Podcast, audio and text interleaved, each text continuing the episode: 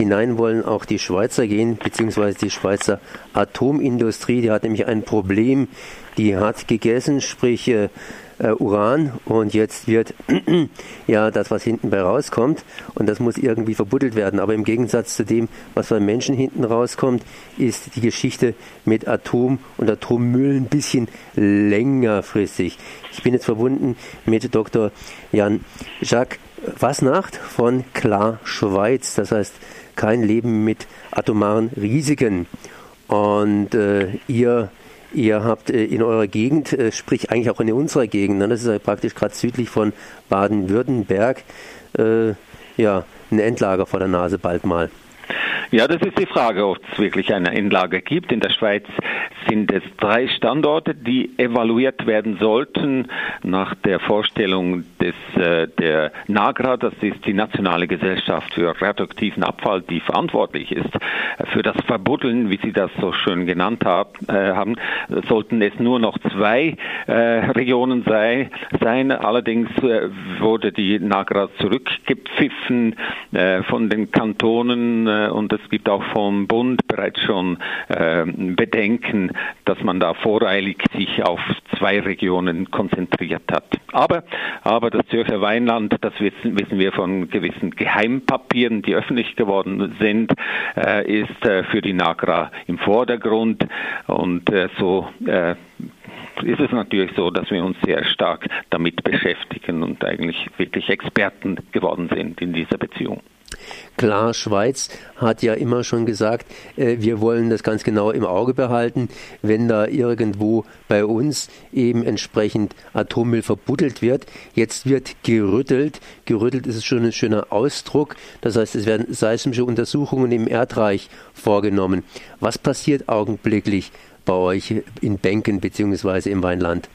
Also was jetzt aktuell passiert ist, dass äh, äh, aus Deutschland ja äh, eine Expertengruppe hier ist und äh, mittels äh, sogenannter drei D-Seismik wird der Untergrund äh, einmal mehr äh, untersucht auf mögliche Verwerfungen und äh, Fissuren und mögliche Komplikationen, die da im, im, im Untergrund sind. Das ist für uns nicht neu, aber im Gesamtkonzept ist es so vorgesehen, dass man jetzt eine größere Region abklärt.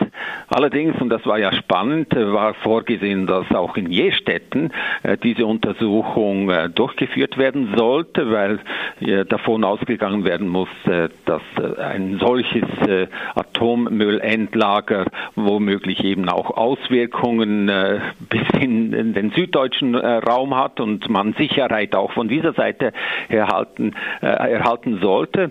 Vielleicht haben Sie davon gehört, der, der, die Gemeinde Jestetten hat der NAGRA aber nicht erlaubt, äh, diese Untersuchungen dort durchzuführen und höchstens als Gegenleistung, wenn äh, die Gemeinde Jestetten in der sogenannten Regionalkonferenz, das ist ein Partizipationsgremium in unserer Region mitmachen könnte, was ihr aber bisher verwehrt wurde.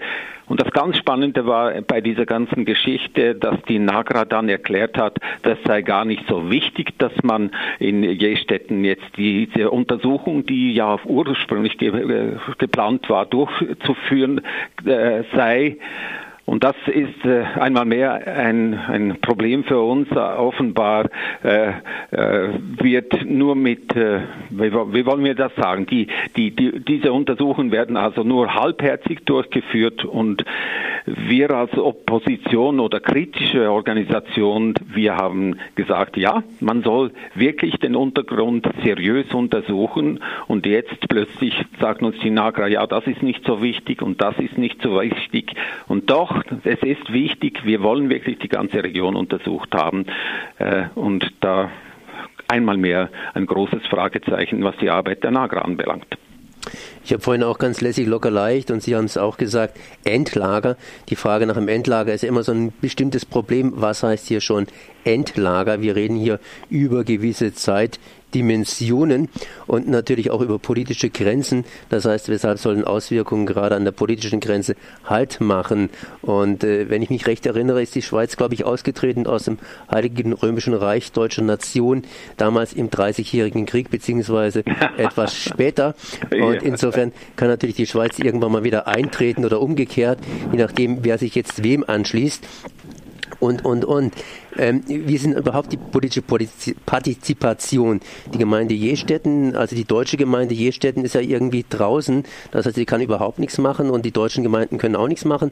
Aber deutsche Experten, wenn ich es richtig gehört habe, untersuchen jetzt Schweizer Grund. Ja, das ist schon so.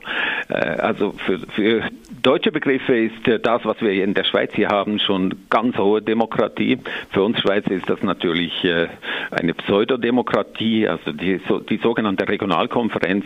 Das ist ein, ein Gremium von verschiedenen interessierten Leuten, aber die sind politisch nicht legitimiert und die sitzen zusammen. Natürlich stimmen wir über gewisse Sachen ab.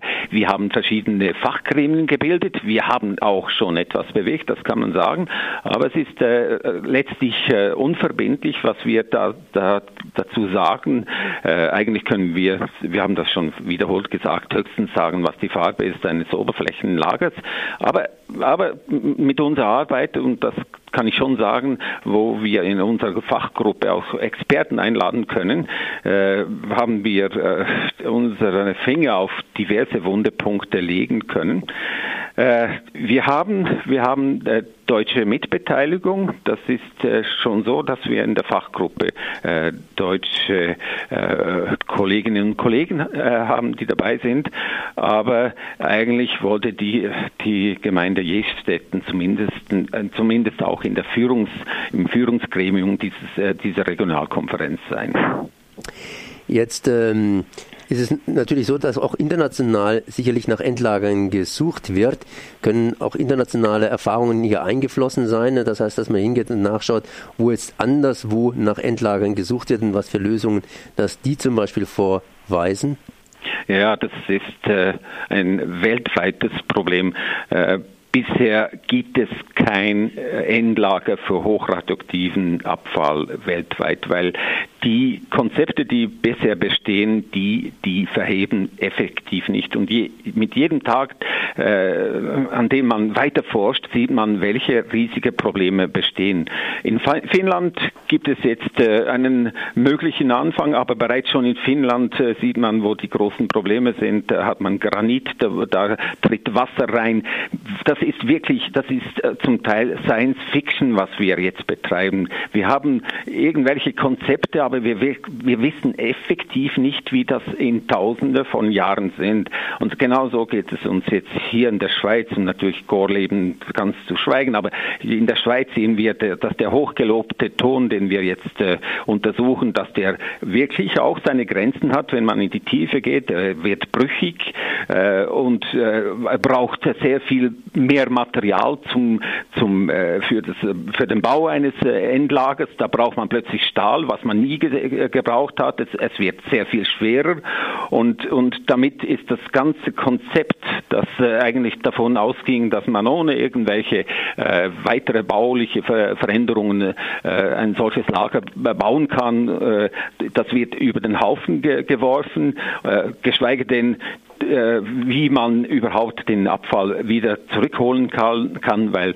das ist äh, in der Schweiz eines der, der das, ein Credo, dass man eine Rückholbarkeit erreichen kann. Also das gesamte Konzept steht auf dem Kopf und eigentlich müsste man wieder von vorne beginnen und sich wieder Gedanken machen, was ist jetzt wirklich sicher. Die Schweiz ist ja geografisch gesehen mal nicht so groß und die Schweiz hat ein Problem, die haben Müll oder ihr habt Müll, äh, die anderen haben auch Müll und äh, ja, irgendwo muss der Müll hin. Ähm, wie dringend ist jetzt das Problem? Das heißt, äh, irgendwann mal läuft der Mülleimer über und dann muss irgendwie die Deponie gefunden werden, beziehungsweise irgendeine Lösung muss her. Und darauf spielt ja jeder, dass wenn gemacht werden muss, dann muss es halt irgendwie und überhaupt. Ja, das stimmt. Es ist äh, eigentlich dramatisch, was jetzt äh, heutzutage passiert. In Holland zum Beispiel, da hat man das Problem äh, für 100 Jahre verschoben. Und das, was jetzt dort passiert, ist exemplarisch und das passiert auch bei uns in der Schweiz und es ist in Deutschland nicht anders, weil wir haben komplexe äh, Gebäulichkeiten oder ein komplexes äh, äh, System, das allenfalls zu bauen ist für den Untergrund. Und jetzt gehen uns, jetzt rasen uns die Kosten davon. Also wir, wir, in der Schweiz ist es so, dass man äh, aktuell nur 50 Prozent der Kosten für äh, den, die Entsorgung des Atommülls äh, bereitgestellt hat. Und äh, in der Schweiz ist es so, dass die Energiekonzerne, die eigentlich verantwortlich sind für die Kosten, die, die schreiben jetzt rote Zahlen. Und, und, und das ist ein, ein, ein Problem, ein dramatisches Problem Problem. Also am Schluss ist es das Portemonnaie, das entscheiden wird, wie es weitergeht. Und äh, es ist zu befürchten, dass äh, entweder äh, die ganze äh, die ganze Entsorgungsfrage vielleicht auf die billigste Art und Weise und nicht nach dem äh, Stand der Technik äh, dann durchgezogen wird aus, aus Kostengründen oder am Schluss ist es eben der, der, der, der Staatssäckel, der wirklich zur Kasse gebeten wird. Also das sind ganz große ungelöste Probleme und wir wissen, dass eigentlich mit jedem Jahr die Kosten weiter steigen, weil wir größere äh, Probleme sehen. Wir wissen nicht, wie die sogenannten heißen Zellen gebaut werden sollen. Das ist die Umladestation, wo der Atommüll quasi von den Behältern kommt und dann in, in, in Behälter umgeladen werden sollte, die dann in den Untergrund gehen. Wir wissen auch nicht, wie, wie, wie diese Maschinen aussehen, wie, wie das Bergbau bau, bautechnisch überhaupt gehen soll, aufgrund der neuen Probleme, die sich da auftun. Noch eine Frage, und zwar, wie stufen Sie diese Rütteltests ein? War es ein Rütteln an der Erde oder hat man versucht mal zu testen, wiefern der Widerstand im Weinland gegen ein Endlager ist? Also man kann das folgendermaßen sagen, äh, wir als, als Oppositionsorganisation, wir vertreten klar die Meinung, man soll wirklich äh, sehr genau und wissenschaftlich exakt äh, die Möglichkeiten abklären. Wir sehen das Problem des Atommülls und deshalb haben wir auch das breit öffentlich gemacht, dass wir diese Untersuchung begrüßen, weil es ist wirklich ein Teil des, des, der Sicherheit, die wir allenfalls bekommen. Allerdings unter dem, dem Vorbehalt, dass die NAGRA, die nach wie vor eben ein Interessensvertreter ist und das auch immer wieder zeigt, indem sie Lobbyarbeit macht, indem sie Organisationen äh, unterstützt, die dann in der Regionalkonferenz sitzen, äh, dass die eigentlich durch eine neutrale und glaubwürdige Organisation ersetzt wird. Äh, unter diesen Umständen ähm, macht es wirklich Sinn, dass man, dass man äh, wirklich äh, alle Untersuchungen macht, aber dann auch die richtigen Schlüsse zieht. Das war das Schlusswort. Wer sich natürlich näher informieren will, der kann das tun unter Klar Schweiz, also einfach Klar Schweiz googeln und dann finden sich weitere Informationen. Man kann natürlich auch frei im Netz suchen.